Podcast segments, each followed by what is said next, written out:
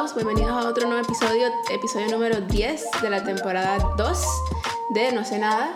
Bienvenidos, ha sido, ha sido, bueno, comenzamos esta nueva temporada en medio de un año un poco acontecido. Demasiado El, acontecido. el 2020, el otro día Pictoline posteó algo muy interesante acerca de lo que ha pasado en el 2020. Y era, o sea, uno no se acuerda que en 2020 fueron los, los, los ah, forest fires de Australia, que los incendios, o sea, todo, todo Australia estaba incendiado. Sí. Se le olvidé que casi una tercera guerra mundial, ni siquiera me acuerdo de por, ni por qué. Este, mm, ¿Qué más hubo? El- la, la vieja esa que iba a matar a todo el mundo, que al, final no pasa nada con eso tampoco. Co- Se murió Kobe Bryant. Se murió Kobe Bryant, eso fue como en febrero. Obviamente lo del COVID. Una plaga de, lo- de, de unos insectos en Kenia. Tipo, era- eran tipo, mm, tipo langostas, ¿no? Creo, creo. Una de esas como plagas tipo bíblicas. Sí. Eh, bueno, y, obviamente todo lo de Black Lives Matter y police Ajá. brutality. Eh, hubo, hubo lluvias en El Salvador que tumbaron... en varios Centroamérica. Centroamérica, terremoto sí. en México hace poco. Sí. Sí, no, eh, cada, cada día que uno abre las noticias es una cosa nueva y ya uno está como que, bueno, o, o me río o lloro. O sea, no me río de la situación, pero ya como que... Ahorita ah, descubrieron un caso de la... de- ni siquiera sé cómo pasa esto, de la plaga bubónica en China. Así leí, pero yo también estoy así como que a veces creo, a veces no creo, porque a mí ya me pasaron demasiadas noticias de como que disque nuevo virus y es como... Ay, ¿sabes qué? Si vienen, que...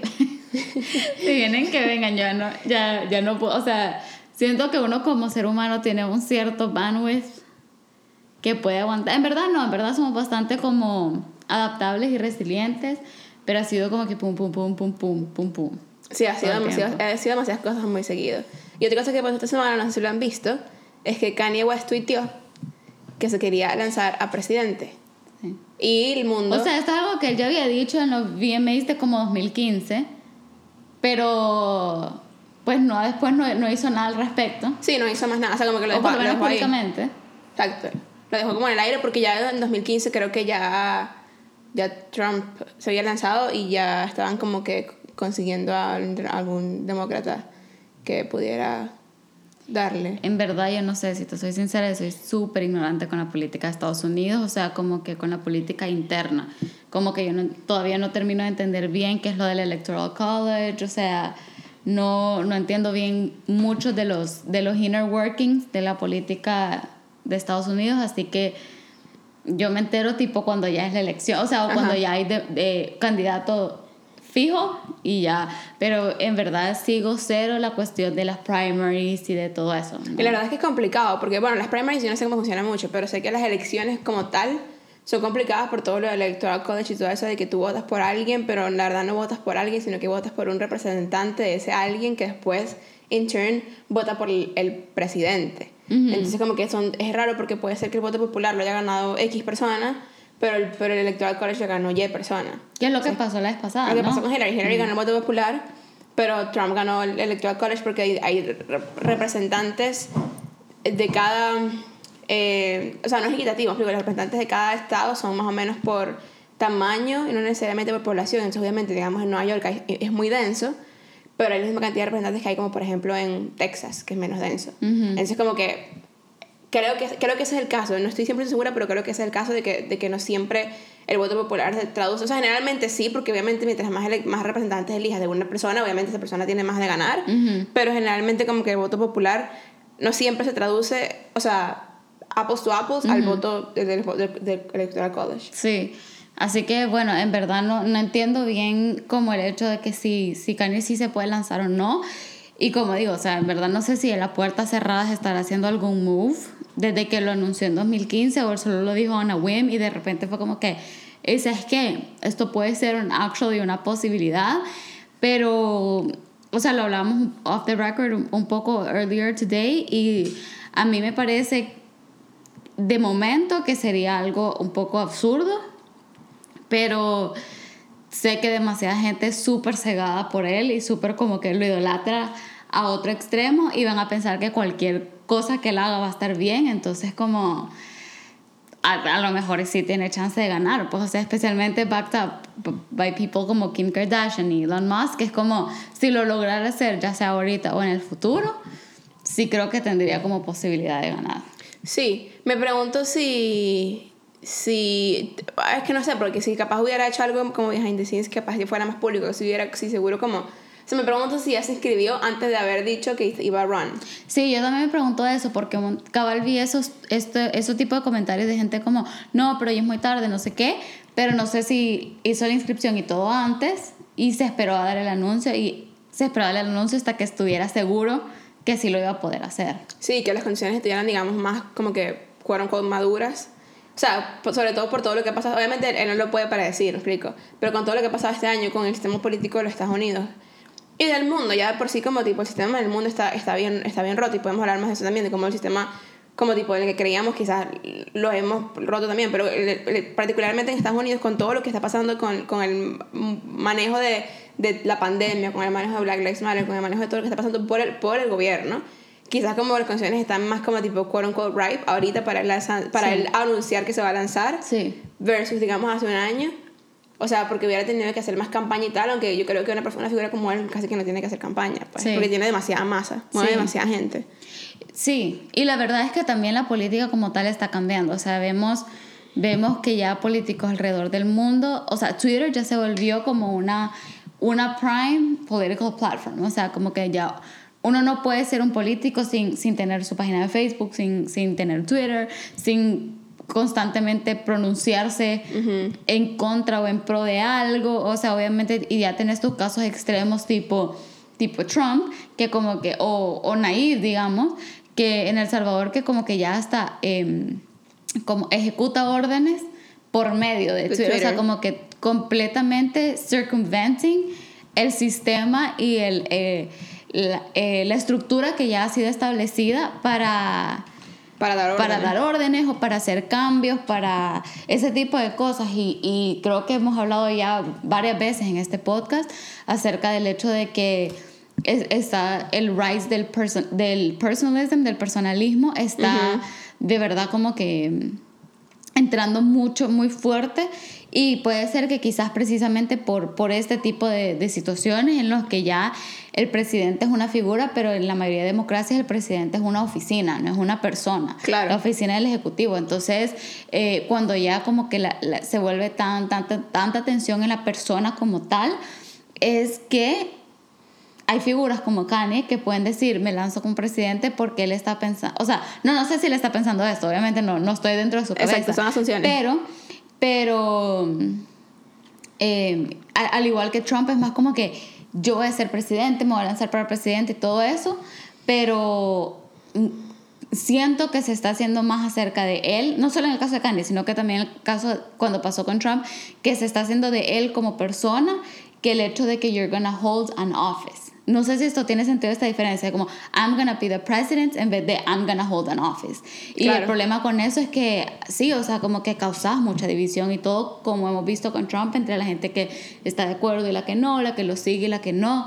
Entonces, sí, no sé, o sea, en lo personal, y, y, puede ser que caiga en, en disrepute con los, con los seguidores de Kanye, pero yo no estaría de acuerdo pero obviamente pues no soy ciudadana americana, así que quien quede va a ser como que ah, Claro. Y sabes que lo, lo, lo, lo, más interesante del asunto, que dos cosas. Uno, la naturaleza de la campaña política en Estados Unidos y en el mundo, porque uno siempre, o sea, como que cada vez que hay elecciones presidenciales en Estados Unidos, como que el mundo, in a way, como que tipo da vueltas alrededor de eso.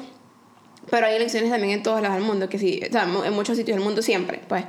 pero la naturaleza de la campaña política de hoy en día es muy diferente por dos razones. Uno, porque a las redes sociales han, han sido, o sea, la campaña anterior, no sé si han visto, este, es una, puede ser una recomendación, un documental en Netflix que se llama, ¿cómo se llama? The Great Hack. The Great Hack. Que es acerca de, buenísimo, muy bien hecho, que es acerca de Cambridge Analytica y de cómo Facebook junto con Cambridge Analytica le vendió muchísimos datos a, a, la campaña de Trump y como que Trump usó, usó eso mucho como para, digamos, quote unquote, skew su, su, su campo de juego, pues, o sea, como tipo estaba más a su favor. Eso, eso ha influido mucho en, en política campaigning. Y, o sea, y también ayuda mucho como tipo el rise del personalismo, pues de que la gente vea a una persona porque tiene dos millones de followers, tres millones de followers, tiene una voz y una plataforma y ahora todo el mundo tiene voz y todo el mundo tiene plataforma y todo el mundo puede decir lo que quiera. Sí. Uno. Y dos, hoy en día, precisamente 2020, por, por la pandemia, o sea, ya se ha, se ha probado, se ha comprobado con nuestra, el, el, único rally que Trump hizo, o los dos rallies que Trump ha hecho, que, ah, que se ha infectado gente ahí, que no se puede hacer campaña como se ha hecho siempre. Como siempre, sí. Entonces, como que yo creo que ya para, para alguien como Kanye entrar this late in the game no es tan unfeasible, porque él puede agarrar de ahorita hasta noviembre y, y hacer campañas heavy por social media y probablemente va a llegar sí. places, ¿sabes? Sí, sí, sí. Ah, por supuesto, o sea, porque su plataforma es mucho más grande. O sea, ya ahí le lleva por ventaja, por más famoso que sea cualquier otro contrincante, él ya le lleva demasiada ventaja por delante, solo con su plataforma más la de su esposa. Claro. Entonces, como. Más la de gente como Elon Musk. Más la de gente como Elon Musk, o sea, y, y parte de lo que yo te decía hoy, yo no puedo hacer ningún tipo de juicio de valor eh, de decir él sería buen presidente o sería mal presidente, porque en verdad no sé. No hay manera de, de saberlo, no, no, lo conozco ni siquiera un poco cercamente y como no tiene cero trayectoria política, claro. entonces no tenés ningún referente de decir, eh, sí, de decir, ah, sí, pero es que fue fue mayor de este lugar o fue senador o fue no no tenés ningún tipo de referente y a pesar de que yo entiendo que democráticamente él tiene el derecho de run for office como tenemos todos cualquier o sea en una eh, sociedad democrática cualquiera puede decir yo quiero ser presidente pero creo que que, que, que la trayectoria que él tiene, que es súper respetable y todo, no es necesariamente traducible a, al ambiente político. político. Sí, si piensas como que en personas que han sido, entre comillas, anti-establishment, como que por ejemplo el caso de Nayib, por lo menos Nayib, o sea, sí, Nayib era empresario y después se lanzó alcalde, pero por lo menos había sido alcalde. Porque fue alcalde en Nuevo Yucatán, después fue alcalde de San Salvador y después se lanzó. Por lo menos como que tipo, había un tipo de trayectoria y algún tipo de management que le daba como tipo un endorsement de su trabajo, ¿me explico? También está el caso Chávez, que es totalmente lo contrario. Chávez nunca había tenido ningún tipo de oficina política, Chávez era militar, Chávez hizo un golpe de Estado, Chávez vino a la palestra pública. Obviamente en tiempos muy diferentes, porque como que Nayib haciendo campaña para, para ser presidente de Salvador, casi que todo en social media, y Chávez en el 98, son dos, dos esferas sociales, y esto solamente muestra mucho cambio del mundo en estos últimos años.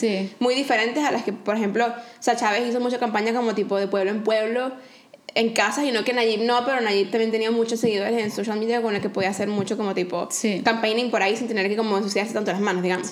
Pero el caso Chávez, mira, Chávez no tenía mucho, mucha experiencia política y, y, efectivamente pues dañó al país, ¿sabes? Entonces como, obviamente muy diferente, digamos, lo que, a, la realidad que se enfrentara, digamos, Kanye en una sociedad muy diferente, pero sí solamente viene a mostrar lo, lo, lo mucho que está cambiando la política. Yo sí pienso, o sea, yo he seguido el trabajo de Kanye más o menos bastante en estos últimos años de que sacó Jesus is King. Y es como que estaba, estaba como tipo looking into him, viendo su progreso y tal, porque a mí me gusta mucho su proceso creativo. Me parece una de las personas más brillantes que existen en el mundo. Y como dices tú, eso no, se, no necesariamente se traduce al, a la política. Yo sí pienso que él probablemente no sería tan mal presidente con, con experiencia bajo, bajo su bolsillo. O sea, bien sea gobernador por un, un, par de años o, o senador o algo así que tenga experiencia política bajo, como tipo, digamos, bajo la mano que él pueda decir como, conchale, he estado en una oficina, uno, y dos, con una buena red de gente que sepa lo que está haciendo, o sea, buenos advisors, un buen gabinete, un buen Secretary of State, un buen VP, como buena gente que sepa lo que está haciendo, porque siento que él en lo particular como que tiene mucha visión, pero no necesariamente tiene la ejecución, ¿me explico? O sea, aunque no lo conozco, tampoco es que como que, ay, si Kanye mi pana, obviamente no, pero como que sí siento que él podría ser no, puede, no necesariamente sería mal presidente con, con tiempo y, gente. Sí. De nuevo, tiene 40 años, siento que en, en 15 años con tiempo y gente, ¿sabes? Podría sí. rise to the occasion. Pero también me, me, me, interesa mucho que como tipo la política está cambiando hoy en día precisamente por las redes sociales y como todo el mundo tiene acceso a decir algo y todo el mundo tiene como tipo una voz. Sí. Entonces, no sé, ¿cómo crees tú que la política va a cambiar? Tipo, si puedes, si podrías hablar como tipo de aquí a 5 años, una cosa así, como tipo, o 10 años, no sé o como digamos la, la, democracia o la manera en la que se gobierna o la manera en la que las, las personas están held accountable, cosas así. Pues creo que ciertamente el hecho de que haya el acceso a la, la información y después de... ¿Cómo se llama este el, el, muchacho este que releaseó todos los papers este y que sigue como exiliado? Este, ah, Snowden. Snowden después de como casos como el de Snowden, de los Panama Papers, Wikileaks, bueno, eh, ajá, sí, ajá. Eh, todo ese tipo de casos como que yo creo que demuestran el hecho que Anonymous. Anon Anonymous. Que también fue 2020. Ah, es cierto, Anonymous también regresó en 2020. Como que creo que demuestra el hecho, bueno, y, y, casos como los de Jeffrey Epstein, que a pesar de no ser político, él involucró muchos políticos, eh, han demostrado que en cuanto a accountability, ya no estás bajo, digamos, un board de ética o algo así. Ya cualquiera te puede encontrar cualquier cosa. Sí. Incluso eh, John Bolton iba, no sé si ya lo release o, o va a release, el, el, es, que es como un memoir, ¿no? Un libro. Un libro. En el que revela muchas cosas. Entonces ya tenés. Que Trump está tratando de su. Que, exacto, que está y estaba tratando de cancelar el release y todo ese tipo de cosas. Entonces ya tenés casos en los que la gente ya está abiertamente hablando. O sea, creo que la gente es menos por un lado es raro y es bien irónico porque por un lado hay más personalismo de los seguidores, pero creo que hay menos lealtad del staff. ¿Me entendés? Que, lo, que rodea a los políticos. Porque eh, en, en, El Salvador, por ejemplo, mi, mi, mi, mamá, cuando ella fue, estaba joven, no, o sea, está joven todavía, pero, pero más joven. Más joven. Más joven. Eh, ella estaba en, creo que en el, en el, episodio de la democracia en peligro, hablé un poco acerca de, de, un brief history de El Salvador, pero el punto es que alrededor del tiempo de la Guerra Fría surgió el nuevo partido de derecha que se llama Arena. Y ellos obviamente empezaron a reclutar este, juventud y todo. Mi, y mi mami se involucró muchísimo en parte de ser de la juventud de arena. Y ella me decía, o sea, el nivel de loyalty que nosotros le teníamos al mayor Dawson, que fue el fundador de este partido, era insane. O sea, porque era como que, sí, obviamente era personalismo, pero había un sentido de, uno, liderazgo. Era un liderazgo que hoy en día creo que ya no existe ese tipo de leadership. Te voy a decir que incluso como que el de Chávez, obviamente después se lo quiero, pues, pero tenés gente como Lenin, gente como Mao, o sea, que jalaron masas a lo, a lo ridículo. Que, uh, uh, perdón, perdón por interrumpirte, que desafortunadamente son figuras que se lo quedaron después. Claro, se, se lo quedaron porque yo creo que la sed de poder lo queda a la Claro. gente. Pero era gente que jalaba masas, era gente que jalaba gente. Ok, eso fue súper redundante. Ajá. Era gente que que atraía tanta gente que estaba dispuesta a morir por ellos, o, sea, o a morir tanto por ellos como por los Por ideales. la causa, sí. Porque ahorita la gente, vos puedes decir sí tiene un montón de followers, pero ¿qué hace la gente? Darte follow, darte like, darte, darle un clic a darle follow y, y, ir a votar por vos al ballot y hoy hay hasta electronic voting, o sea, tampoco es que están haciendo aquel gran esfuerzo. No, para nada. Para, el, para la cantidad de esfuerzo que tomaba jalar gente en el siglo XX, por ejemplo, uh -huh. toda la gente que jaló Perón. O sea, vos veías esos rallies y hasta duraban días y la gente afuera, o sea, era un, era un tipo de líder que yo creo que a, a, percepción personal yo no veo hoy en día porque, porque también hoy en día también estamos como mucho más distraídos y, y tenemos acceso a muchas más personalidades. Claro. Entonces yo, a mí me puede llegar lo que está haciendo Trudeau, pero al mismo tiempo estoy viendo lo que está haciendo acá, esta influencer, esta actriz, esta cantante, este motivational speaker. Entonces ya no tengo como que mi, mi atención en, un, en una persona. Claro. Pero that aside, creo que... Eh, Ajá, entonces siento que hay como un poco menos de ese sentimiento de loyalty alrededor de como que los que están a la par tuya. Eh, y, en, y, creo que también eso um, quizás contribuye un poco al hecho de que eh, estas personas suban creyendo, sabes que yo, yo voy a controlar y yo voy a hacer todo y con un poquito más de problema como hacia delegar, uh -huh. porque al final solo puedo confiar en mí. Cualquiera de estos en cualquier momento como que se me pueden voltear. Ajá. Y obviamente eso ha existido siempre, o sea, como hay obras de teatro de los tiempos medievales y todo en los que pasaba esto, o sea, siempre ha pasado, pero quizás por ese mismo hecho de que ahora sentimos que podemos hacer todo y el, o sea, la ideología misma de este tiempo, del, del postmodernismo, del me, myself and I, nos ha hecho mucho más como yo, yo, yo, yo, yo. Y los, y los líderes no están, no están inmunes a eso. Es algo, claro. it's, it's part of our time. Y creo que entonces, en cuanto a lo de la accountability, siento que, que, que sí, ahorita todo el mundo tiene como que, perdón por la expresión, pero la cola un poco más pisada porque Uh -huh. eh, en cualquier momento cualquiera te hackea, cualquiera se te da la vuelta y publica en su libro, escribe en un blog y, Sí. y chao, tu carrera. De hecho, se me recuerda eh, el viernes, o sea, estamos grabando esto el lunes, ¿qué día es hoy? 6 de julio. Ajá, sí. El viernes 3 de julio salió en, en Disney Plus eh, el musical Hamilton. Ajá. Que si no lo han visto, otra recomendación del día. Recomendaciónsísima de la semana. Increíble, Sí, sí, sí, increíble. El punto con esto es que, bueno, obviamente, lo- si, no, si no han leído acerca del musical, el musical Hamilton es acerca de la vida de Alexander Hamilton. Ajá. Y, y si no saben quién es Alexander Hamilton, Alexander Hamilton es- uno de los founding fathers de los Estados Unidos, que, que como tipo, junto con George Washington y otra gente ahí, como que este, lucharon en la, en la independencia de los Estados Unidos y formaron la república el- primera, donde George Washington fue el primer presidente y etcétera. Pero Alexander Hamilton, como que tipo, como todas las personas, porque todos somos humanos, tenía un montón de dirt, ¿verdad? Y entonces hay una escena, o sea, no quiero dar muchos spoilers, pero hay una escena donde, donde, donde la gente que le estaba como, al como against him, creo que era Thomas Jefferson y otros GYE, em, a- a- a- Aaron Burr, como tipo, Ajá, ellos, sí, sí. y, o sea, como que esto es basado en hechos reales, o sea, tú- yo lo googleé todo después y todo es como tipo verídico, Ajá. pues. Este, bueno, según Google.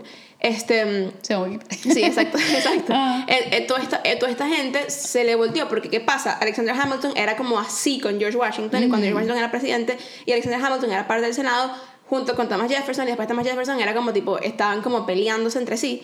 Este, entonces Thomas Jefferson quería, ah, quería, quería prevenir que, que Alexander Hamilton pudiera run for president cuando, cuando eh, Washington como que step down. Entonces le sacó su dirt, pero en vez de, o sea, como tipo, para poder sacarle su dirt tenía que encontrar las cartas, llevarlas a un press para que le sacaran copia. Como que literalmente en el 1800 eso era como que era un actual press. Sí, o sea, como sí, que, sí. que era como tipo un printing press. Este, y, y, y- sacaron un millones de copias de eso y las lanzaron por todo Wall Street, como tipo así, en la calle. Ajá. Pero imagínate, o sea, de hassle que esa gente Era tuvo que go through sí, trabajísimo. para poder, o sea, para poder dar, sacarle la tierra a, a Hamilton, ¿me explico? Y después de eso Hamilton como que tipo se retiró, Sí. básicamente, este, porque fue como, no podía vivir con, con, con el shame, pero también había muchísima gente que probablemente no, ni siquiera, no podía ni leer. Sí. O sea, porque la gente era Sí. muy analfabeta, o sea, eh, como tipo en cuanto a, a estándares pues del momento.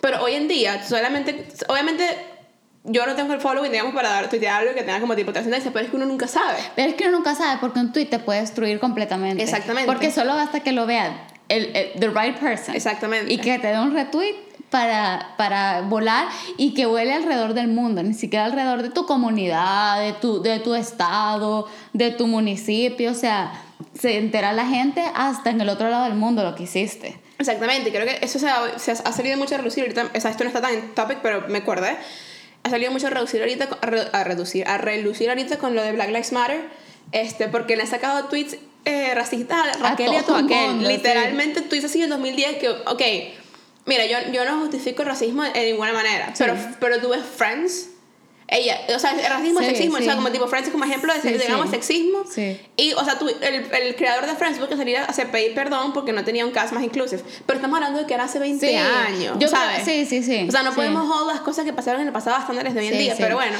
Con que nosotros, yo el otro día estaba revisitando episodios viejos de nosotros, que llevamos como, como 40 episodios y yo ya hay cosas que digo, híjole. Sí, no, exacto. Sí, o o sea, sea. porque uno, uno, uno, pero eso me lleva a otra pregunta que te quiero hacer, porque es que siento que como que como que em- empezamos pe- yo pensaba algo que de, que- de lo que iba a suceder aquí pero creo que como siempre ajá este cómo crees que está cambiando también el, el perfil del votante Es que yo, yo creo que, eh, fíjate que es interesante porque mm, creo que, es que creo que es ya se volvió demasiado impredecible. O sea, como creo que por eso es que la data es el nuevo petróleo, ¿me entiendes?, del siglo XXI. Claro. Porque las empresas están, necesitan saber porque los consumer behaviors están cambiando demasiado. demasiado Eh, Y- y tienen casi es, que- Y es un cosa de chicken and the egg. Claro, tiene casi que vender la ideología y, la, y las... O sea, como que estamos hablando aquí de políticos, pues, pero de cualquier cosa. Tienen casi que vender la, ideolo- la ideología y sus, sus ideales y sus, como tipo, digamos, eh, planes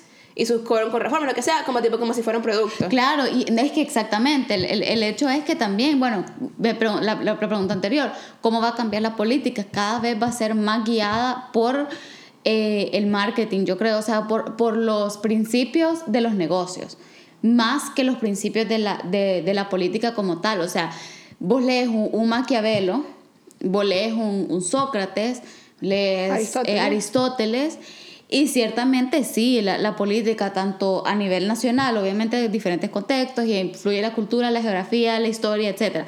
Pero a, a- a- eh, broad brushstrokes, vos ves las políticas tanto nacional como global y, y retienes ciertos factores de estos, pero los cambios que la van asemejando cada vez más a la parte económica y de comercio y de negocios, la balanza creo que va cada vez un poco más para allá, porque ya tenés que ya lo- los políticos se tienen que vender como un producto. Ya nadie te está hablando de que si la, la, eh, la opresión, la, la no sé qué de las clases, ¿me entiendes? La, lucha de clases.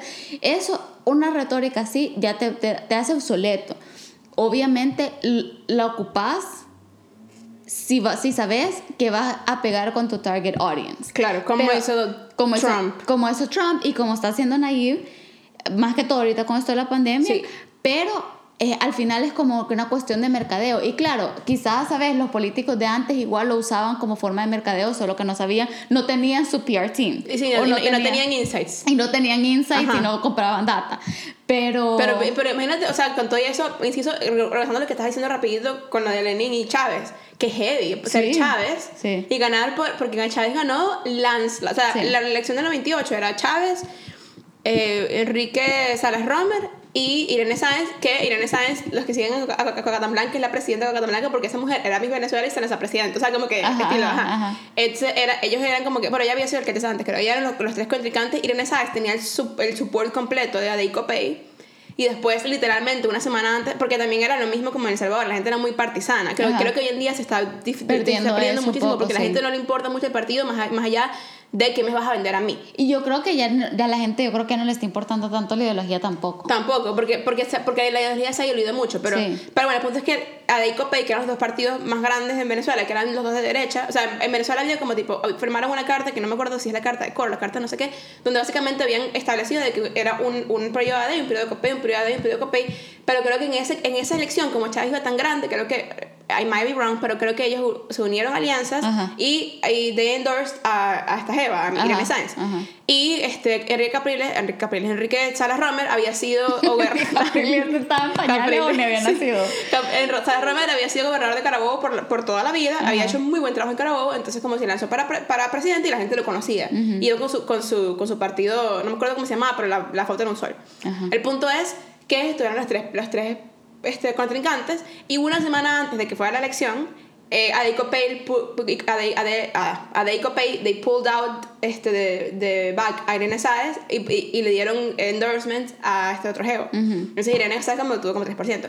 El otro geo tuvo como 30% y el resto de los votos, que es un montón, Ajá. lo ganó Chávez. Pero imagínate que Heavy, como que bueno, primero que obviamente su producto, quote unquote, si lo vemos de esa manera, resonaba con la mayoría del país porque el país estaba, estaba bien roto. O sea, como que Sí. es como lo que decíamos también en la mañana, que, que, que no siempre pensamos que es así, pero a veces es como tipo hasta qué punto lo que pasa en la política es una, es, es una imagen de lo que está pasando en el resto de la sociedad. Explico, el país estaba bien roto. Claro, porque la gente piensa, normalmente vos ves, pensás en la política y pensás que es como top down, que el presidente o la política y todo influye a la gente, y sí es, pero la verdad es que es un ciclo. Claro. Porque los presidentes emergen de, de la sociedad, de- entonces también exacto. son un producto de lo que pasa y se va así cíclicamente como Claro. moviendo. Pero imagínate, ah, regresando a eso, que heavy es, o sea, tener, o sea, ser como tipo Chávez Sí. y rely en tus rallies de la calle, Sí. ¿verdad?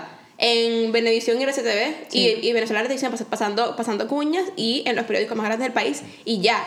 Y no es como hoy en día que te llega una notificación a tu teléfono si estás suscrito a Apple News, digamos, y dice Breaking News. Ah. No, eso es que eh, pasaba algo hoy y tenías que esperar a que mañana, mañana el Nacional lo imprimiera para que tú pudieras leer, ah, concha, le pasó esto. O esperar el, el noticiero de la noche o de la mañana Exacto. para enterarte qué había pasado. Yo creo que, mira, por una parte, y, y este es linkeando un poco las dos preguntas, tanto que cómo cambió la política como los votantes, eh, yo creo que por una parte, ay, fíjate que se me olvidó lo que iba a decir. Creo que eh, hace, hace unos par de episodios de Escuela de Nada, ellos, Leo, uno de los hosts, eh, dijo algo, como que reflexionó en algo que a mí me ha quedado full, full en la mente. Y él dijo como que hay 300 millones de usuarios en Twitter. Sí, es un montón, pero no es el mundo. Cuando te pones a pensar que hay 7 billones de personas, eso no te sabría sacar la matemática de cuánto es, pero, Pero es poco. poquito. Pero 300 300 millones, de usua- 300 millones de personas es menos de la población de India. Exacto. Y, o- y mucho, menos que de, mucho menos de China, mucho menos que... Es que está por ahí Sí. con la, la población de Japón. y de Estados Unidos por ahí. Por ahí, Ajá. sí. Entonces, cuando te pones a pensar en eso, es como, en verdad uno piensa que lo que yo estoy viendo en redes y todo eso es lo que hay. Y piensa que todo el mundo piensa como uno, entonces hasta un punto no te sabría decir, porque hasta los datos que están comprando los políticos y todo eso, son limitados. Claro, y son... Es- son limitados porque requiere que la persona esté, uno, super on the grid, que tenga el suficiente movimiento como para agarrarte un, un trend, ¿me entendés? Y ciertos eh, analytics y todo eso. Entonces, no te sabría decir, porque obviamente nosotros estamos viviendo en una en un cierto nivel de burbuja, pero hay demasiada gente en las áreas rurales, en Latinoamérica, Asia y África. Y en los mismos Estados Unidos. Y en los mismos Hay Estados gente en Estados Unidos que no tiene, aquí en que Canadá, no tiene acceso a internet, para sí. nada. Y entonces como ellos todavía están, por ejemplo, en ese modelo de que tengo que esperar a que me llegue el periódico si es que pueden leer siquiera. Sí. Entonces, eh, pero, pero yo creo que el, el votante por lo menos que está on the grid y todo eso, mira, por un lado, yo, el lado optimista mío quisiera creer que están informados. El lado pesimista mío es que la gente es demasiado superficial con un déficit de atención que al final del día se va a dejar llevar por factores como el hecho de que Kim dice, manda, ¿me entendés? A todas las Ashleys a votar y van a ser como que ya obs, ¿me entendés? Lo dijo Kim. Entonces Claro. como sin, sin, sin ponerse a pensar en plataformas ni, ni qué reforma va a hacer y cuál es su propuesta de campaña. Y de ser- healthcare, ¿cuál, cuál es su punto de healthcare y en climate change? En en- immigration, Sí. en rights y todo eso. Entonces como es bien difícil porque, como te digo, la parte, la parte optimista mía por la manera en la que yo he curado mis redes. Claro, porque eso también es muy importante. Ajá. Yo pienso que todo mundo piensa y se informa y todo porque purposefully he seguido o dejado de seguir personas que no contribuyen a esta burbuja que, que yo me he creado y que vos te has creado y la que la otra se ha creado. Pero hay gente que se rodeó de, de o, o si está online, se rodeó de una burbuja que lo va a empujar a tomar ciertas decisiones, o sea, que va, a- Sí. que va a influenciar eso. Y de ahí gente que está completamente off the grid, que también, Sí. ¿sabe? Hay gente que... eh, ¿Quién dijo esto? No me acuerdo quién puso esto. Yo creo que lo salió en un, una, un piece de opinión del New York Times hace un tiempo que decía algo así como que ya al final la gente dice como sí, pero la, la ideología algo así no da de comer. Claro. Y eso es lo que termina pasando, que para mucha gente, que es toda la gente que no está en esta conversación y debatiendo y viendo hashtags y viendo las peleas en Twitter, sus necesidades del día a día es como, ok, pero ¿qué presidente va a hacer cosas que a mí me de Claro, comer? y, y por eso es que ganaron allí, ¿me explico? Ah, exacto. Al final del día. Pero eh, me parece interesante porque el otro día estaba, estaba pensando en eso, que el otro día creo que fue hoy mismo. Ajá. Yo he curado todas mis redes, como tú dices, como tipo Twitter. Yo sigo a gente que piensa como yo. Instagram, yo no soporto a alguien que no. O sea, como tipo que esté posteando bromas. Yo, yo, tengo, yo tengo, o sea, mira, yo, y yo, y creo que creo que es evidente nuestra postura, como tipo, si han escuchado el, el podcast más o menos saben como tipo cuáles son nuestras posturas. Yo soy medio centro izquierda, este, ya yo dije en un episodio que a mí la democracia me parece que, o sea, es el sistema, es el mejorcito que tenemos, pero no me parece que es el sistema ideal. No. O sea, como tipo, yo, yo, yo sido bien abierta con mis, con mis, con mis y mi ideología y como tipo mi posición en, en, digamos, en el espectro político. Ajá. Este, pero no soporto, como tipo, me, me molesta molestarme con la gente. Entonces yo le dado un follow a mucha gente porque Ajá, me sí, molesta, pues. sí. O sea, es como no te quiero ver. Sí. Pero Facebook yo no he hecho eso. Yo, yo no he, yo, porque Facebook casi no lo uso, no lo, no lo he curated. Y tengo como 1300 amigos. De los, muchos de esos amigos, yo no sabía, o sea, como que, porque uno nunca sabe la opinión de la gente hasta que la gente es push a decir algo. Sí, sí. O sea, yo no sabía que esa gente era tan, tan, pas- tan passionate acerca de ciertas cosas. Sí. Entonces, bueno, nada. El año pasado hubo elecciones aquí en Canadá. Ujú. Y el año pasado fue la primera vez que yo me di cuenta que yo tenía, que según, o sea, según mi mente, obviamente, esto está muy mal, o sea, como la manera en la que yo lo vi fue muy mal, pero según mi mente tenía gente retrógrada, Ujú. porque era como, ¿cómo vas a querer votar por el PCC tú estás loco? Ujú. O sea, el PCC como, fue un partido nuevo que salió, que es el, el partido... eh, People, ah, PPC, People's Party of Canada, Ujú. que básicamente era ultra, mega, hiper, re, ultra, hiper derecha. O sea, que ellos querían echar a todos los migrantes, ellos querían, o sea, ellos está, eh, y él, él, el tipo, porque como funciona la política en Canadá, tú votas por MPs, que al final del día el, el, el head del, del partido, de la mayoría de, de los MPs que queden, es el que es Prime Minister, ganó un sitio. Entonces, como que al final no ganó nada. Ajá. Pero había gente en mi, en mi, en mi timeline que literalmente, o sea, eran PP, PPC así, o sea, Sí. que no, me explico, y yo, yo era como, no entiendo Sí, sí, cómo puedes pensar así. Entonces me da cuenta y me meto en Facebook, hago el ejercicio como tipo una vez a la semana, porque ya no me meto mucho en Facebook, a ver lo que piensa la gente. Y yo no puedo creer, o sea, a mí me cuesta creer, porque, porque Sí. me he dado cuenta que soy poco empática para las opiniones, no necesariamente diferentes a las mías, pero para la gente que tiene opiniones diferentes a las mías y no está abierto a escuchar el otro lado de la moneda. ¿Me explico? Ok, ajá. Este, y me he dado cuenta que, como tipo scrolleando, que hay muchísima gente que es, dice cosas que van, o sea, literalmente opuestas a lo que yo pienso y es Sí. como tipo, no, no, no, o sea, me da dolor de bilis, o sea, no Sí, lo sí. soporto, es como que no puedo como que ver y me quedo así, no puede ser. Sí. Y ahí es donde me entra el 20 de que, de que no todo el mundo piensa como yo, como, y uno puede pensar que la gente está más quote unquote woke. O, además, al final del día, ¿qué es woke? Porque, Sí. yo, porque yo puedo considerarme como una persona woke, pero woke con mis ideales, pero capaz él también, o sea, basado en su matriz de opinión, Sí. está para él también él está woke. Sí, o sea, y lee Fox News y él y lee, me explico, CCN y lee como tipo cosas así, Christian, Christian algo. No este, sé. es un, es un outlet como tipo medio, medio far right. Ajá. Este, y según ellos, como tipo, su matriz de opinión, they're woke on their ideals. Sí. Pero como tipo, ¿quién soy yo para decirte que no está bien lo que estás Sí, diciendo? sí. ¿Me explico? Pero me he dado cuenta que sí, o sea, que, que, que, que uno, uno puede entrar en una falsa en un falso sentido de como tipo comodidad realidad. y de realidad con lo que uno se supone que uno sí. Sí. que uno piensa que la gente piensa sobre todo con cosas como Black Lives Matter o sea mi feed ha estado lleno siempre de gente como tipo posteando cosas como para continuar ayudando como tipo que la gente se despierte Ajá. este y cosas con cosas con las cuales yo, yo estoy de acuerdo pero yo digo ese es mi feed pero yo no sé cuál es el feed de una, el feed de una Karen ¿explico? Sí, no, y, y, y, pasa, o sea, mira, yo hago el ejercicio seguido, yo curo mis redes, como acabo de decir, o sea, curo. eh, de como que yo sí soy, o sea, no soy muy apegada a, a darle follow o follow a la gente. En verdad yo creo que he optado por quedarme con, pues con conocidos.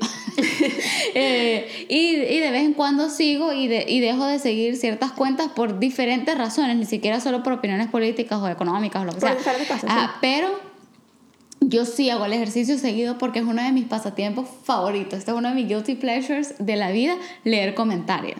A mí me encanta leer comentarios en internet. Entonces agarro un tweet medio controversial y me echo el thread completo y yo me meto a leer gente, o como que a ver el perfil de gente que opina de tal manera.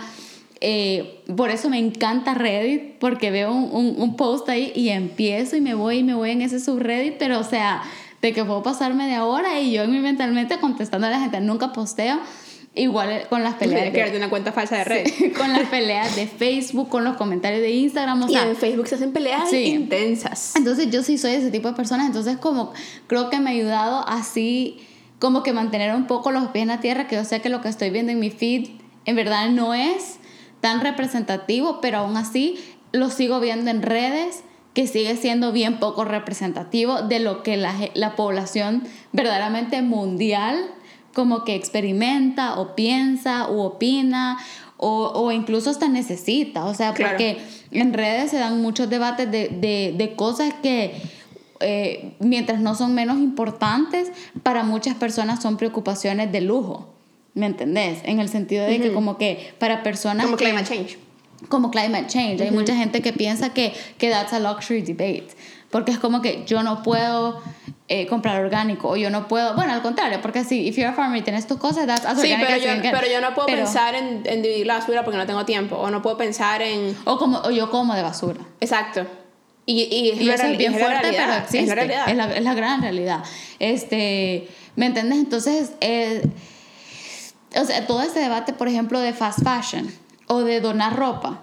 Aquí hay mucha gente que súper condena lo de donar ropa porque lo mandan a países a donde dem- reciben demasiados shipments de ropa pensando que es para caridad y después en esos lugares como que los revenden y it defeats the purpose porque se supone que era caridad, pero después un lugar y para una persona ese es su negocio. negocio, claro. Entonces, todos esos debates son tan complicados y esas personas pueden estar, yo no tengo tiempo para estar pensando en que si legalizan la marihuana o no. ¿Me entendés? O Claro, sea, porque es, una, es, es el luxury, legalizar la marihuana, legalizar el aborto, el matrimonio gay, todas esas son cosas que al final del día al, al don José que vive en una granja en el medio de la nada, en, en Apure, no le importa. No le- o, sea, O sea- y- o, o podrá tener su opinión o lo que sea, pero regresaba un poco a lo de los políticos, que, pero dame tangibles, ¿cómo yo voy a mantener a mis hijos? ¿Cómo les voy a llevar un pan a la boca? ¿Cómo voy a seguir trabajando? Si me enfermo, ¿qué hago? O sea, como que necesito ese tipo. Y, y esa es la cosa, o sea, yo, como te digo, o sea, como dije al principio, no es que les quitas importancia a estos otros issues, porque por ejemplo, climate change, yo he dicho muchas veces, o sea, I'm really passionate about it, pero también uno tiene que entender que por más posts que yo haga y todo eso y lo otro, aún así, a- así mi tweet o mi post le llegara a cada uno de los usuarios de Instagram, todavía no, no representa ni siquiera el 10% de la población, población mundial. mundial, claro. Entonces, creo que esa es una, una gran parte. Y luego, eh, regresando ya lo último que se me ocurrió a la, a la cosa de cómo puede cambiar la política y el hecho de que se va a volver un poquito más corporatized, creo que yo vi una, una materia en la universidad que era acerca de las multinational corporations, las eh, corporaciones multinacionales y, y creo que hay, hay, un gran debate porque cada vez van ganando mucho más poder. Eh, económico en el mundo, tienen mucha, mucha influencia en el, en el ámbito político y también se están volviendo muy state, o sea, no se están volviendo, son stateless, claro. ¿me entendés? Entonces como que también creo que tiene cada vez más mientras mientras el, el, el capitalismo avanza más, por así decirlo, o el, o el, el neoliberalismo como que avanza más, creo que va a haber un ímpetu más de que ahora la empresa privada ya no va a estar tan sujeta al gobierno, sino que un poco el, el gobierno a la empresa privada. Y eso es peligroso. Sí. Uh, y no, o, o sea, sea, como que tiene, sí. tiene, tiene siento, siento, que tiene cosas buenas y cosas malas como todo. Ajá. Pero siento que, que sí, también que eso también puede crear otros, otros sí. false sense of reality porque al final del día, o sea, vamos a hablar de una empresa, empresa como, digamos, Nike, se me ocurre Nike. Uh -huh. Nike influye demasiadas áreas, o sea, como que influye la mentalidad del consumidor, influye eh, como tipo consumer behavior y, y, también influye como que lo, que lo que pasa en la maquila en Honduras y lo que pasa uh -huh. en la maquila en qué sé yo, Tailandia, porque uh -huh. tiene maquilas en todo el mundo. Uh -huh. Este, pero al final del día como tipo, tipo que el gobierno se sujete a ellos también crean false sense of reality porque al final del día como tipo cuál es, o sea, como tipo ellos tampoco tienen acceso global, ¿me explico? O sea, no, no tienen acceso, sí. acceso global, pero sí es eso, es, es preocupante que sean tan stateless porque después como tipo ellos pueden gobernar o sea, muchísimas cosas. Sí, pues. y es lo que siempre dicen, o sea, que si Facebook fuera como un país, fuera como el tercero más grande del mundo, el, o el más grande del mundo, no sé, que si Walmart fuera país, tuviera uno de los GDPs más, más altos, altos, y Apple, entonces, o sea, tienen un, un, poder en verdad económico importante y mientras la política empieza a veer off más a temas como que económicos, eh, también por, porque cada vez estamos más globalizados. Claro eh, y es inevitable porque claro. hay demasiado flujo de, de, bienes, de personas, de knowledge, uh -huh. de todo esto. Eh, creo que las empresas van a empezar a, o sea, no es que van a empezar porque ya, ya lo están haciendo desde los que 70, 80, uh -huh. o sea, ha sido increasing, pero cada vez va a ser más, aunque habrá que ver cuál es el impacto de eventos disruptive como COVID. Como COVID. Y siento uh -huh. que Siento que, sí, siento que el otro día estábamos hablando de esto, porque no me acuerdo si alguien te lo dijo, o si tú llegaste a esta conclusión, o si todos ya hemos llegado a esta conclusión, tenemos que dejar de hablar de como unprecedented times. Ah, sí, yo te dije. Sí, sí tú me dijiste, sí. Y, y, entender que ya este es el tiempo en el que vivimos. Que este es el o sea, como que, o sea, como que sí. ya no va a cambiar. No, yo, y, y, no va a volver. No, y yo, esa es la cosa. O sea, de hecho, hoy justo estaba viendo mis stories en Instagram y alguien había puesto como, qué rico, algo así, juntándonos con una gente en tiempo post pandemia. Y en mi mente fue como, uy, uy, uy, o sea, post pandemia nada. Seguimos. O sea, seguimos en pandemia y ya este se volvió nuestro nuestro nuevo normal y ya hasta decirle nuevo normal a mí me parece un poco absurdo. Obviamente sigue siendo nuevo porque han sido cuatro meses, tampoco es que llevamos años en esto, pero we've been in it long enough como para que digamos esta es la normalidad en la que vivimos. Claro. Cuando and if COVID se acaba o cuando al final nos vacunemos todos o nos dé a todos o no sé cómo es que va a pasar el post, no sé, entonces vamos a tener que adaptarnos ahí sí a una nueva normalidad, pero yo siento que la nueva normalidad ya, ya estuvo, o sea, como que fue nueva en marzo y abril. Sí, ahorita no. Pero ya ahorita ya es como que básicamente cómo estamos viviendo nuestra sí, vida, pues. Sí, y, y, ver cómo esto va a afectar también la política, porque, porque generalmente estos eventos tienden a hacerlo. Bien sea sí. que sean inspirados por la política o no, o sea, como creo que hablaba Chris en escuela hablaba una vez, que hay eventos como tipo que marcan 9-11. Sí. Fue una táctica política, sí este, el muro y de marcó Berlín. Full. Y marcó full. El muro de Berlín fue una táctica política, sí. Esto no necesariamente. Pero va a marcar la manera en la que la política como tipo va a ser, va a ser play, digamos, de aquí en adelante. Total. Por siempre. Total, porque también creo que ha, ha, salido, ha sacado a relucir muchas grietas en los sistemas, uh -huh. ha revelado en verdad qué hay en las personas, eh, en los gobernantes y eso, ¿me entendés? Sus intenciones y eso, como que eh, se, se, ha visto el fruto, pues. Y, claro. Y creo que también como que ya la gente le va a poner un poquito más atención al hecho de que, ajá, si escojo esta persona y hay otra cosa como esta, ¿cómo va a reaccionar esa persona? ¿Me entiendes? Que es algo que yo creo, de, de, de, mi, de mi forma de asumir, que la gente va a los ballots y pocos pensarán hmm, ¿cómo este candidato reaccionará a una posible pandemia? ¿Me entendés? O sea, como, Y, eso- y se está hablando de eso por años. por años, pero en verdad tampoco es alguien que nadie incluye en su, en su campaign trail porque te lo juro que la gente le hubiera hecho demasiada burla. Claro. Entonces, si, si dice, mire, eh, dentro, de mi, cam- dentro de mi plataforma está hacer esto y esto y esto y incurrir en estos y estos gastos por una posible pandemia, la gente lo que pensaría, ah, en lo que se va a echar mis impuestos, ¿me entendés? Pero creo que ahora habiéndolo vivido también sí va a cambiar un poco el tipo de cosas en las que nos, nos fijamos, incluso como la responsabilidad fiscal y todo eso, porque hay países como creo que hablamos en el episodio, no sé si de la cuarentena o algo,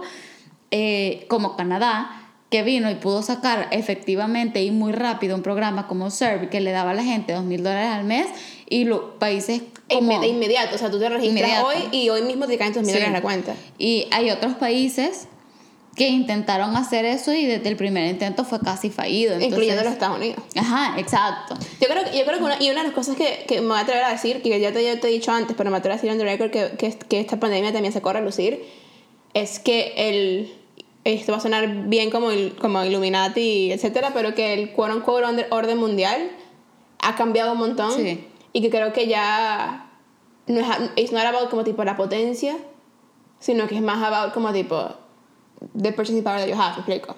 Sí, O sea, uno, el purchasing power y dos, en verdad, tus políticas sociales. También. Porque la gente lo ve como, ah, especialmente en Latinoamérica, es como, ay, ese país comunista, esto y lo otro. Bueno, pero por eso, o sea, y no estoy diciendo que esté necesariamente de acuerdo o no, porque no siento que un, un país necesariamente regido por la derecha o por la izquierda hubiera sido más propenso a estar listo. Solo digo que de alguna forma algunos sistemas funcionaron mejor. Claro, como todos los sistemas nórdicos y Canadá, que son Exacto. socialdemócratas, o sea, Ajá, y solo, they just happen que, bueno, pasó, quizás no estaban necesariamente listos, pero tenían un, guardadito. ahí para dar a la gente y qué pasó con otros que no. Entonces, o sea, ahí eh, todavía creo que está muy reciente como para que lleguemos a conclusiones así súper definitivas. Todo el mundo está tratando todavía de medio wrap your head about around lo que está pasando. Creo que a medida países, porque hubo un momento en el que todos estuvimos en el mismo plano, como que, ok, estamos cerrados todos. Ahora que ya todos los países están empezando a moverse como a diferentes ritmos, también va a traer otro nuevo set de problemas a nivel económico Sí. y político global. 100%. Lo que está pasando ahorita, de, de, de regreso, es que puedo decirlo, pero es que lo que pasa es que a- en los Estados Unidos ha, ha estado como bajo una lupa intensa en este, en este proceso porque, Sí. porque era, quote unquote, la potencia más mundial Sí. y, el, y el mejor país del mundo, con gran air quotes. Y de repente como que tipo literalmente y broke down en dos semanas. O sea, todo el sistema político de los Estados Unidos y social y económico y todo broke Todo, down en dos semanas. Este, y lo que y una cosa que se visto interesantemente es que Estados Unidos trató de reabrir como Europa cuando, cuando dos cosas estaban mal. Uno, en Euro- Europa, Eu- Europa reabrieron por fases. Ajá. Y Estados Unidos solamente levantó Abrió. la tapa así como que, mira, aquí salgan todos. Sí. Y dos, en Eu- Europa tenía un, un buen mes de ventaja. ¿Me explico? Sí. En el sentido de que, de, que, de que tuvo un spike muy rápido, pero hace como tipo un mes, en un mes, en una pandemia, hace una Es gran gran diferencia. diferencia, Hace una sí. gran diferencia porque, porque literalmente con un mes de encierro total, Canadá, por, por lo menos aquí en BC lograron aplanar la curva un montón, Sí, ¿me explico? sí. En cambio ellos, ellos como que se les olvidó y de repente por ahí, por mil May, Sí. ellos levantaron la tapa así como tipo, salgan todos. Sí. Y bueno, ¿qué pasó?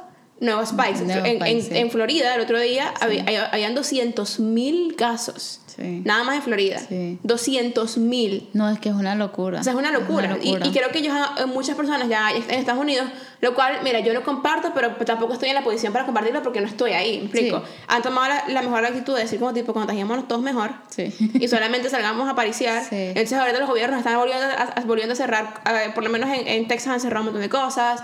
Em, Y mandar a la gente a la casa otra vez. Está exacto, difícil. está difícil porque en lo que abres Sí.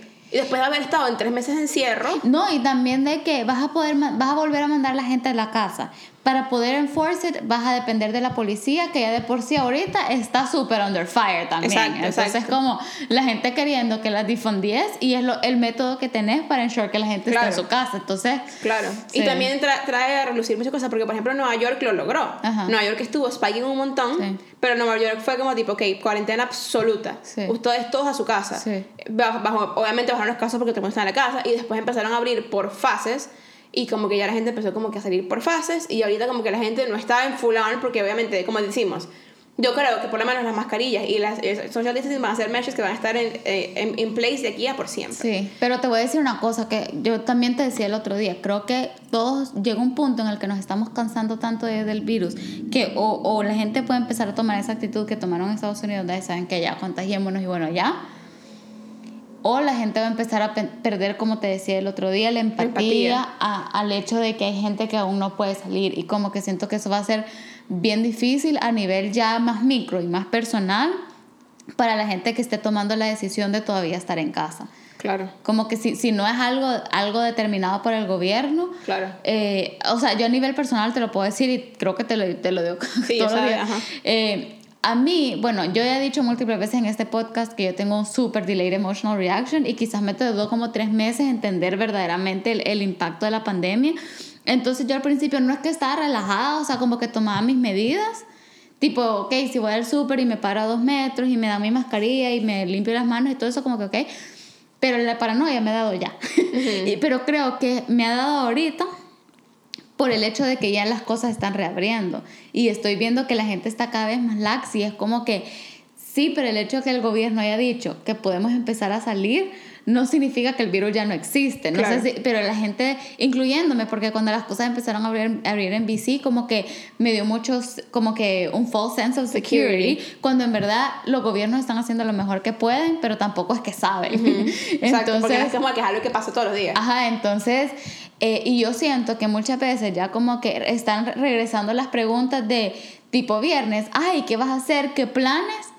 Cuando es como que no, como que qué planes. planes? O sea, aunque aunque sea viernes, sigamos en casa y ya como que siento que la gente que te va a entender allá por, por octubre, cuando vos ya le digas tipo un viernes como o una cena o un café, todavía como que no, la O- verdad es que prefiero vengan- estar en Que casa. vengan a hablar con beso y abrazo y uno como que vaya, uno sale. Ajá. Pero uno cuando te vienen a acercarse uno como tipo, ick. Y, ajá, y creo que la gente, espero que no, en verdad espero estar equivocada, pero siento que la gente va a empezar quizás a perder un poco la empatía porque ya va a ser como que demasiado tiempo en el que, en el que quizás vos estés rechazando invitaciones y lo otro, lo que sea, no sé, pero va, va a traer como demasiadas repercusiones y van a ser aspectos sociales, regresando un poco al tema de la política, con lo que incluso los políticos van a tener que address. O sea, una, una ministra, no sé si ministra de salud o qué de Canadá el otro día tuvo que responder a una pregunta, porque hacen como paneles y luego lo abren para Y lo preguntas. han hecho todos los días desde que comenzó. Lo han hecho todos los días desde que comenzó y reciben preguntas de, de la gente, a decir del público, de la gente. Pregunta pública. Ajá, de la gente. Y literalmente alguien le preguntó como, ajá, ¿y cómo, cómo, cómo dateo con la pandemia? Y ella fue como, nunca me han hecho esta pregunta antes. O sea, como que no fue nada técnico, fue nada, ya ella, de, de empezar, o sea, en verdad como que la política en estas situaciones ya se empieza a meter hasta las áreas más micros y personales Claro, de tu vida. Claro, que se supone que la política no debería tener espacio en tu cuarto. Ajá. Pero, Sí. o sea, como que el, el nivel de control social, social y como tipo martial laws que hubo en- que han- y que ha habido en estas Sí. últimas y que va a seguir habiendo Sí, mientras estas cosas siguen pasando es ridículo. Sí. Este, y otra cosa que también es como que, por ejemplo, otro caso que puede pasar es que, que, los, que ya las empresas empiecen como tipo a obligar a, sus a, sus, a sus employers a ir a la oficina Ajá. y tú no estás cómoda con eso. O sea, como, como que vas a hacer. Sí. O sea, ¿qué vas a hacer? ¿Renunciar? Sí. ¿No trabajar? Sí. O sea, ¿qué vas a hacer? ¿Me Sí, explico? sí, sí. Estos son casos muy, muy, muy particulares y casos muy... Al final del día, pues, o sea, creo que el behavior de todos, volviendo al punto principal, como tipo, esto nos ha marcado a todos. No, sola- no solamente, obviamente, la pandemia y eso, pero también como creo que todos tenemos, estamos mucho más despiertos, por lo menos en el círculo en el que yo me muevo, Sí. mucho más despiertos, como tipo, a- estamos mucho más aware, Sí. ¿sabes? De, de todo lo que está pasando. O sea, de, ha sido, obviamente, fue un territorio muy, muy, muy ripe para que todos estos social issues como tipo emergieran. Sí. Porque capaz hubiera sido en otra situación y no hubiera, y no hubiera habido tanto social uproar, ¿me Sí. explico? Este, O quizás sabes también que cada año puede ser que sea igual de acontecido. ajá. Solo que sin pandemia tal vez no lo sentimos tanto como que, ay, y encima de, encima de COVID, esto, y encima de COVID, aquello. O sea, como que lo estamos viendo through the lens of a pandemic. Pero yo Exacto. creo que todos los años han sido como habían acontecido. Yo me acuerdo que cuando terminó el 2016, hasta habían demasiados memes y chistes y todo de como, porfa, solo borremos este año los history books. Ya ni siquiera me acuerdo, aparte del hecho que ganó Trump, no me acuerdo qué más pasó en 2016, pero literalmente me acuerdo que todos terminamos cansados después de ese año. Sí, yo tampoco me acuerdo qué pasó. Pero este, yo siento que ese año es memorable. Ah, no, pues claro. Pero siento que es en gran parte por el la pandemia. Ajá. Y, por- y por- y porque uno no tiene mucho más en qué enfocarse, sino Sí. en como tipo las cosas que están pasando en el mundo. Exacto. Y porque, y porque todas las, personas que estábamos acostumbradas a no estar tan tethered, tethered, tethered, X, al, ajá, eso, Ajá. Al, a las noticias de lo que estaba pasando, de repente estábamos plugged in todo el Todo el tiempo. tiempo, sí. Y eso, y eso, y, o sea, y hay científicos que como, que como tipo lo, lo confirman, eso como tipo Sí. takes a toll Sí. en tu mental health. Sí. Entonces todo el mundo estaba estresado, todo el mundo estaba cansado, todo el mundo, y de repente sácata, Black Lives Matter, de repente sácata, eh, BIPOC, de repente sácata, más cosas que Sí. estaban apareciendo y de repente, y de repente defund the police y de repente, o sea, una bubonic plague en la China y de Sí. repente, berro. Y ahora hacen, ah, ah, ah, ah, Exacto. Just do. Ah, ah, ah, ah, ah, go Crazy. crazy. Exacto. Ajá. Sí, no, bueno. eh, en verdad es un tema súper amplio, pero al, al final, como dijo alguien que no recuerdo, pero sé que un feminist writer, the personal is political. Sí, Y obviamente the political is personal. Claro. Entonces, sí, definitivamente el realm político va a cambiar, influenciado por absolutamente todo lo que está pasando a nivel social, económico y todo, pero al mismo tiempo la política va, o sea, como que siento que siempre es un loop. creo que nos vamos a dar cuenta de lo mucho, del mucho political power que, we- que todos los individuos tenemos. Sí, Creo que, bueno, obviamente ya nos hemos dado cuenta con, Sí. con Black Lives Matter, creo que también eso ha salido mucho a la palestra de que, de que todos tenemos una plataforma, bien sea 200 personas que te siguen, o tu casa, la gente que vive contigo, Sí. o tu familia, Sí. todos tenemos una plataforma y todos podemos influenciar a otros, que eventualmente como crea una cadena de, de- eventos que influencian el mundo. Sí, sí. Este, pero creo que con esto nos, nos estamos dando cuenta de lo, de, lo, del mucho, de lo mucho que podemos influenciar lo que nos pasa y lo mucho, y lo mucho que somos seres políticos, o sea, solamente por existir. Porque si usas la calle, si usas el metro, si, si, si compras una computadora, si lo que sea que hagas, si tienes dinero, si haces transacciones, ya estás siendo un ser político por, por manejar en la calle que está construida por el presidente con tus impuestos. Sí. O cosas así, como Sí. que ya, ya, ya estás actively participating en lo que la política hace. Sí. Entonces creo que esto nos está dando más, incluso más como tipo insight into como tipo lo que, como eso se ve sí. este, en un día, en el día a día. Sí, y que por más que la política se corporatice, siempre se necesita un tipo de forma de gobierno. O sea, hay cosas que, que la empresa privada no puede hacer y mientras ese siga siendo el modelo, todavía va, va a haber como, eh, sí, siempre cuestiones de, de poder, o sea, preguntas o issues around power, accountability, transparencia, Claro. eh, desarrollo humano, etcétera, que, que van a estar en manos del gobierno y que últimamente, si uno tiene la, la fortuna de vivir en un país donde funciona, últimamente en, en las manos de la gente. Claro, claro. Bueno, y con eso, ¿cuál es tu recomendación de la semana? Yo creo que la verdad es que Hamilton. Hamilton. Sí, o sea, como ya lo tenía pensado y lo- se lo mencionamos antes, pero es que de- eh, fue demasiado. Demasiado. Hay una escena en particular, también sin intentar hacer mucho spoiler, pero es que esa escena me voló los sesos. Que cuando está Angélica cantando Ujú. que en, el, en la boda y empieza rewind, rewind, Sí. y de repente como que la broma spins como backwards Sí, sí. y todo el mundo empieza como a hablar cosas y, se- y- y las luces empiezan a flash. Hicieron un rewind tan, tan chévere. Sí. Y, o sea, y- y tengan en cuenta que esto es todo en set. O sea, y, no, y, Sí, y sí. es un set como tipo, quote unquote, school. Pues no hay, no hay, no hay, hay unas luces arriba que como tipo hacen mood, pero el, el set se mantiene bien parecido como throughout. Sí, pues. Y, y lo hacen como tipo tan perfecto Sí. que me quedé. Y las coreografías eran increíbles. No todo, a mí me voló la las cabeza. letras fue- las letras de las canciones eran increíbles. O sea, Todo, todo, todo. Demasiado, demasiado vale la pena verlo. sí, está en Disney Plus. Ujú. Y si no te dan Disney Plus, Saquen su trial, 37 días. Saquen o cómprenlo por un mes porque cuesta 8 dólares, pero vale, o sea, Vale cada centavo. vale O sea, cada Hamilton, centavo. Así mira, sea solo por eso, vale esos 8 dólares. Sí, pues puedes ver Hamilton y, pues- y después ves School Musical para seguir con, la, con el de musical. Pero porque Hamilton, mira, estuvo, estuvo sold out así tipo year and a half in advance. Sí. Y, era, y costaba un ticket 500 dólares ahí en el Palomar. Claro. Entonces, Claro. eh, sí. Y es con el original cast. Ujú. Así que bueno, con Bueno. eso los dejamos por esta semana. Y nos vemos, nos escuchamos la próxima La próxima semana. Chao.